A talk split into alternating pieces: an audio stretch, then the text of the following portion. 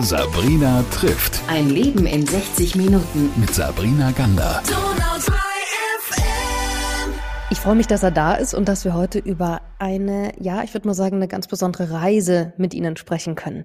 Bei mir ist heute Tim Ruster. Er ist Moderator und jetzt kommt Science YouTuber. Ist das so richtig ausgesprochen, Tim? So kann man es sagen. Also meine Berufsbezeichnung wird tatsächlich immer komplizierter. Ich weiß selber nie, was man auf die Frage antworten soll, aber Science YouTuber kommt schon hin, ja. Das heißt, du machst Vorträge zum Weltraum und es gibt jetzt auch ein ganz neues Buch, das finde ich ja großartig, können wir auf Gravitationswellen surfen. Darüber sprechen wir nachher nochmal. Lass uns erstmal zu dir als Person kommen. Mhm. Du bist seit der Schulzeit im Kölner Planetarium unterwegs. Du machst da auch Führungen. Wie, wie kam die fremde Galaxie zu dir? Ja, es ist ganz kurios, äh, wie du schon gesagt hast, es ist seit der Schulzeit, denn im Keller der Schule, also im Keller des Gymnasiums, befindet sich ein Planetarium. Also super seltsam. Und äh, in der achten Klasse, also als ich tatsächlich noch ja, ein Junge war, könnte man sagen, wurde ich dann gefragt, ob ich Lust habe, da mitzuarbeiten, weil die suchen immer nach neuen Schülern, die da die Vorträge halten, denn da werden eben Besuchergruppen durchgeführt und die rekrutieren den Nachwuchs immer aus der Schule. Und ich hatte damals wirklich überhaupt keine Ahnung vom Weltraum. Also hättest du mich damals gefragt, dreht die Erde sich um die Sonne oder umgekehrt, dann hätte ich dir gesagt, keine Ahnung. Aber ich dachte mir, schöne Chance. Also wenn hier schon mal ein Planetarium ist, dann probiere ich das doch mal aus. Und äh, so begann das. Das war jetzt vor 13 Jahren und äh, seitdem halte ich dort immer noch die Vorträge. Das heißt, ich hänge immer noch regelmäßig im Keller meiner alten Schule rum. Jetzt äh, würde man ja annehmen, du hast auch sowas studiert, sowas wie Astrophysik. Genau, das äh, sagen auch immer viele oder viele schreiben unter meine YouTube-Videos immer, ja, du bist ja Astrophysiker und da muss ich die leider immer korrigieren und sagen, nein, ich habe Jura studiert. Denn äh, mein Problem war immer, ich fand zwar das ganze Weltraumthema und natürlich auch Physik und so sehr interessant, aber ich war schon immer eine absolute Niete in Mathe. Ähm, also Dreisatz und so kann ich überhaupt nicht. Deswegen dachte ich mir, wenn ich jetzt Astrophysik studieren würde, es würde furchtbar in die Hose gehen. Dann habe ich überlegt, okay, wo muss man nicht rechnen? Jura.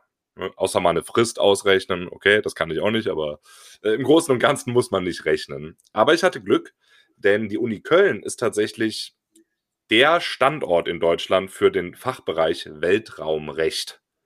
Also ich bin zwar Jurist, aber mit dem Schwerpunkt Weltraumrecht. Da können wir gerne noch genauer drüber sprechen. Also so habe ich die Kurve bekommen, äh, Jurist zu sein, aber trotzdem was mit dem Weltraum zu tun zu haben. Jetzt erklären uns doch, was Weltraumrecht beinhaltet. Ich kann mir darunter jetzt nicht wirklich viel vorstellen, außer dass der ein oder andere Milliardär zurzeit äh, in den Weltall fliegen kann.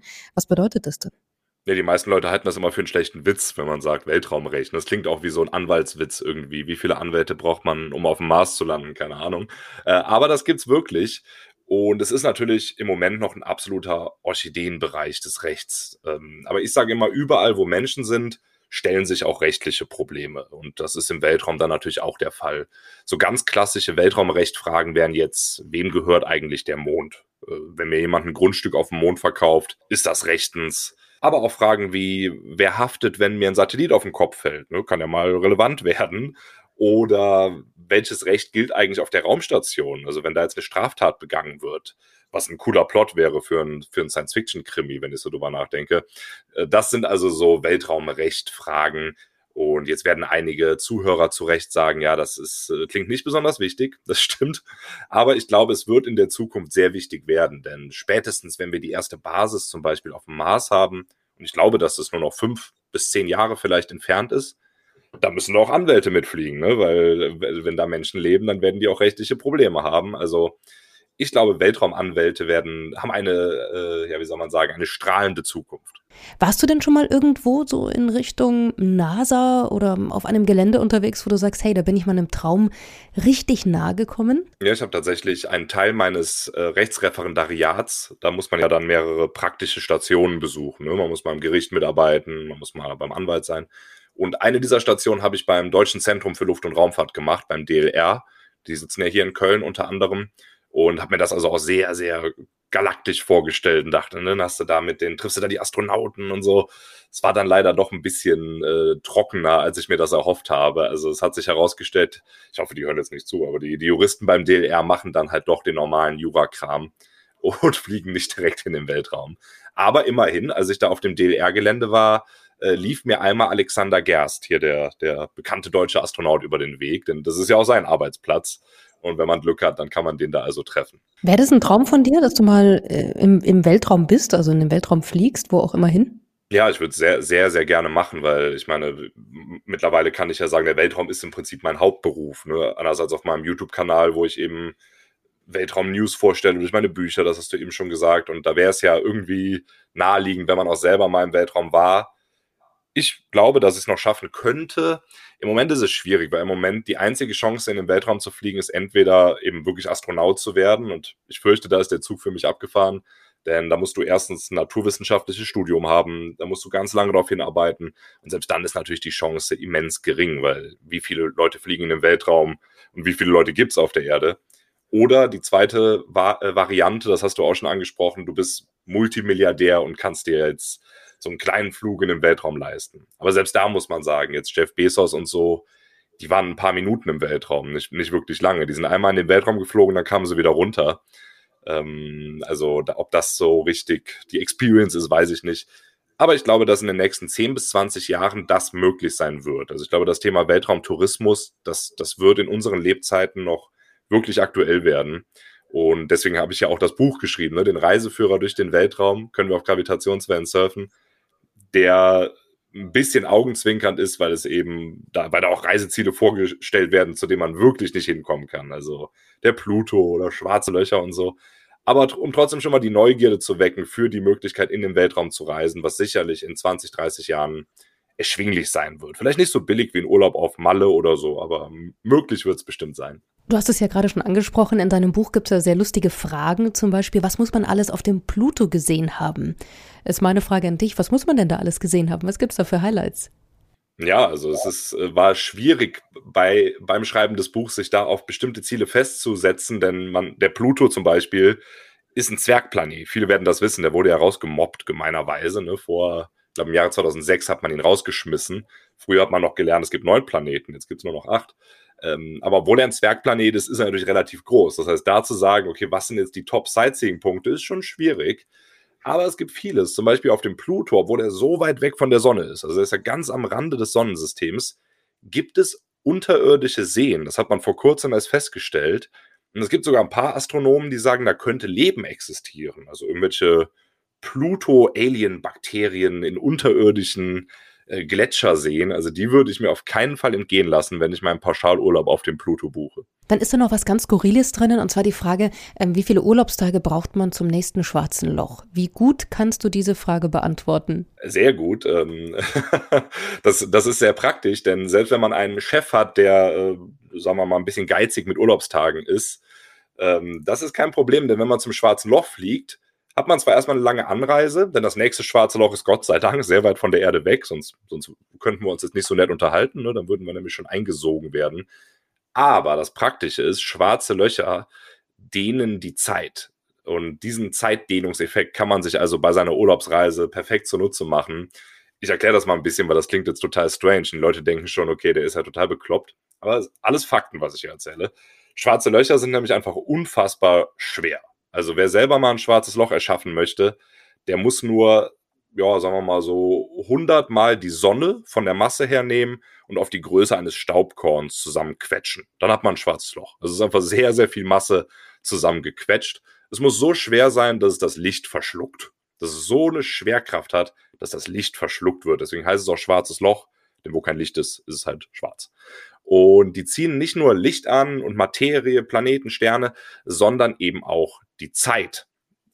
Also Schwerkraft krümmt die Zeit. Und äh, wenn ich jetzt meinen Urlaub neben dem schwarzen Loch verbringe, dann kann ich da drei, vier Monate mich entspannen, komme auf die Erde zurück und stelle vielleicht fest, auf der Erde war das Ganze nur na, zehn Minuten oder so. Ne? Also so kann man sich diesen Raumkrümmungseffekt zunutze machen, um eventuell den Urlaub zu verlängern. Sag mal, Tim, du hast vorhin ja von deinem YouTube-Kanal gesprochen und ich habe es ja auch schon erwähnt.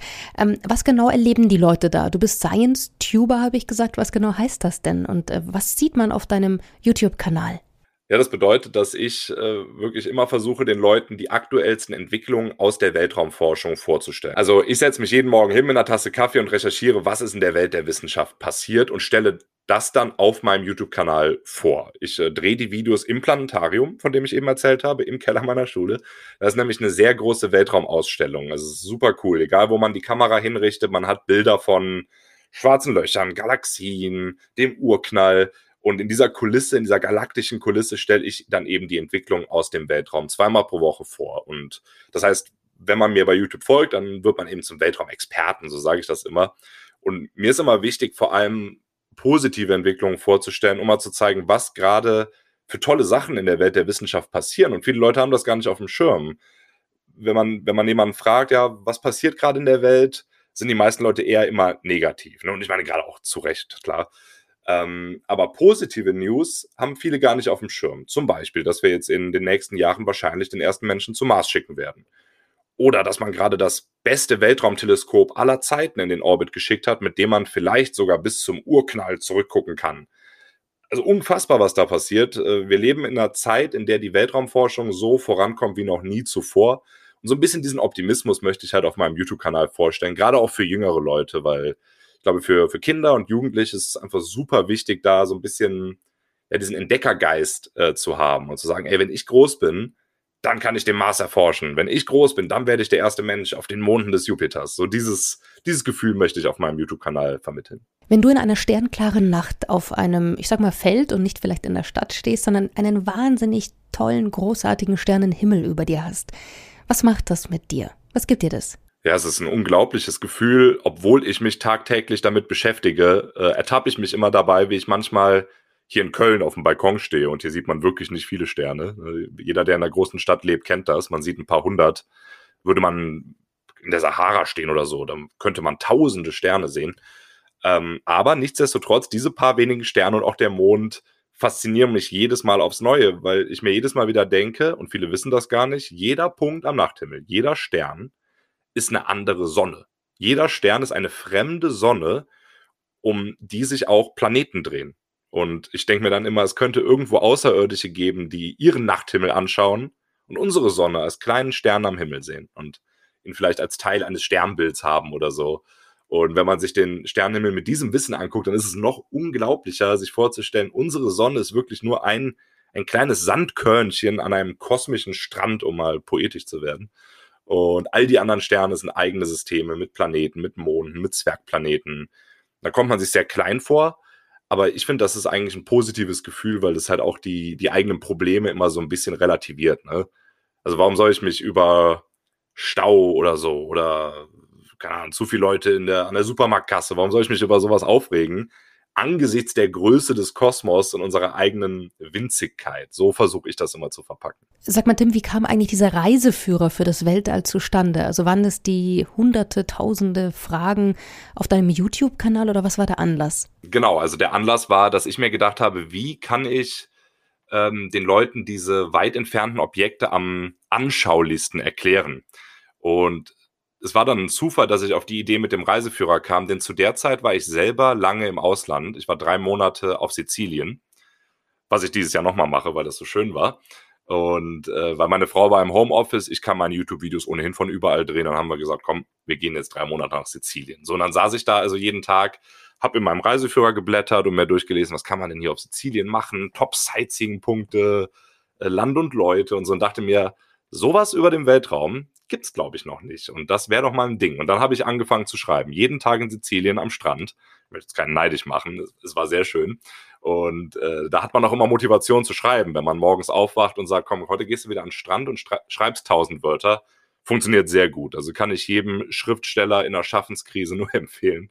Und ja, es war also diese Kombination aus äh, selber auf Reisen sein und äh, ja, den, den Weltraum anschaulich vermitteln wollen. Und ich habe dann festgestellt, dass das wirklich sehr gut funktioniert, äh, wenn man dieses Reiseführerprinzip auf Orte im Weltraum adaptiert. Ne? Zum Beispiel allein die Idee Top-Sightseeing-Punkte auf dem Mars. Und schon fängst du selber an, darüber nachzudenken, ja, was sind denn die wichtigsten Punkte, die ich äh, vermitteln möchte dem Leser? Und äh, so hat das dann wirklich sehr, sehr gut funktioniert. Und auch andere Aspekte eines Reiseführers konnten sich wunderbar auf den Weltraum adaptieren lassen. Zum Beispiel äh, die Reisevorbereitung gibt es ja auch in vielen Reiseführern. Was muss ich eigentlich vor der Abreise machen? Und äh, ja, dann zum Beispiel ein Punkt aus dem, aus dem Buch ist dann, vor der Reise sollte man sehr, sehr viel Staub saugen. Denn überall im Weltraum begegnet einem Weltraumstaub. Also sowohl zwischen den Planeten, zwischen den Sternen, als auch auf dem Mond, auf dem Mars. Alles voller Staub.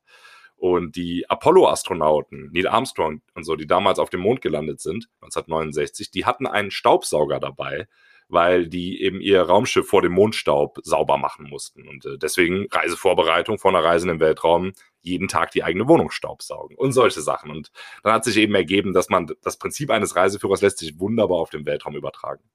Ich meine, die Frage, auf die warst du wahrscheinlich vorbereitet, äh, die stellt wahrscheinlich auch jeder Zweite, aber mich interessiert es trotzdem brennend. Was ist dein Lieblingsplanet oder dein Lieblingseck, wenn man das überhaupt so sagen kann, im Weltall? Das ist wirklich schwer zu sagen, äh, weil es so, so viel gibt. Ähm, ich sage immer, mein, mein Lieblingsplanet, wenn ich mich wirklich entscheiden müsste, wäre die Erde, denn es ist der einzige Planet mit äh, Pizza, was sehr, sehr wichtig ist. Also wenn irgendwann die ersten Leute auf dem Mars ziehen, dann müssen sie sich gefasst machen. Es gibt dort keine Pizza, es gibt die ganzen Annehmlichkeiten von der Erde, wahrscheinlich erstmal nicht. Aber es zählt natürlich nicht so richtig zu sagen, die Erde. Deswegen würde ich sagen, mein Lieblingsobjekt im Weltraum ist ein, ein Stern namens UY Scuti. Das ist der größte Stern, den man kennt auch der größte Stern in, innerhalb unserer Galaxis, den man kennt. Mehrere tausende Male größer als die Sonne und kurz davor zu explodieren, in einer gewaltigen Explosion. Das nennt man Supernova. Und ich stelle mir vor, wenn man das wirklich sehen könnte, wenn man dort hinreisen könnte, es müsste so beeindruckend sein, so ehrfurchterbietend, diesen gigantischen Stern zu sehen, der wirklich auch kurz vorm Zerbersten ist. Deswegen, ich glaube, das wäre mein, mein Lieblingsreiseziel, wenn ich da wirklich hin könnte. Ich habe mal gehört, und vielleicht kannst du uns ja da heute ein bisschen Licht ins Dunkle. Äh, ich habe mal gehört, ähm, dass manche Sterne, die man sieht, nur noch Erinnerungen, also Lichter sind von Sternen, die es gar nicht mehr gibt. Stimmt es? Ja, genau. Ich habe ja eben schon gesagt, ich habe schon gesagt, man kann wirklich durch die Zeit reisen, durch die Schwerkraft schwarzer Löcher zum Beispiel, aber die Mühe muss man sich gar nicht machen, denn jeder Blick in den Weltraum ist im Prinzip schon eine Zeitreise. Immer wenn wir in den Sternenhimmel gucken, sehen wir die Objekte so, wie sie aussahen, als das Licht sich auf den Weg gemacht hat. Das heißt, zum Beispiel unsere Sonne sehen wir immer so, wie sie vor ein paar Minuten aussah. Denn so lange braucht das Licht von der Sonne zur Erde. Wenn die Sonne jetzt explodiert, was sie nicht tut, keine Sorge, dann würden wir das erst in ein paar Minuten sehen. Und viele der Sterne, die wir nachts am Himmel sehen, die sind gar nicht mehr da. Die sind schon lange gestorben denn Sterne sind nicht für immer da, aber wir sehen sie trotzdem noch. Es klingt unglaublich, aber es ist wirklich so. Und ich denke mir immer, nur um das plastischer darzustellen, wenn uns Aliens beobachten würden, würden sie vielleicht noch Dinosaurier sehen, ne, weil sie einfach so weit weg sind. Die empfangen das Licht der Erde und sehen Dinos und denken, oh, da fliegen wir mal hin. Ne? Diese Echsen, die können wir bestimmt einfach platt machen. Kommen hier hin und sehen, ups, äh, die Dinosaurier sind gar nicht mehr da. Stattdessen sind da jetzt so komische äh, Affen. Lieber Tim, vielen, vielen Dank, dass du uns heute ein bisschen mitgenommen hast in das Weltall, in dein Hobby, in, ja, in eine Welt, die ja um uns herum ist und von der wir im Normalfall ganz, ganz wenig Ahnung haben. Viel Spaß für alle, die sagen, ich möchte mit Können wir auf Gravitationswellen surfen, ein Buch haben, das mich ein bisschen mitnimmt als äh, lustiger, skurriler Reiseführer ins Weltall. Und dir wünsche ich noch ganz viel Erfolg mit deinem YouTube-Kanal und ganz viel Inspiration, wenn du wieder auf Sizilien bist und das nächste Buch schreibst. Danke dir, Tim. Ja, vielen Dank, dass ich hier mein galaktisches Hobby vorstellen durfte und ich hoffe, dass ich dem einen oder anderen Lust gemacht habe, den nächsten Urlaub dann nicht auf Mallorca zu verbringen, sondern im Schwarzen Loch. Sabrina trifft. Ein Leben in 60 Minuten. Mit Sabrina Gander.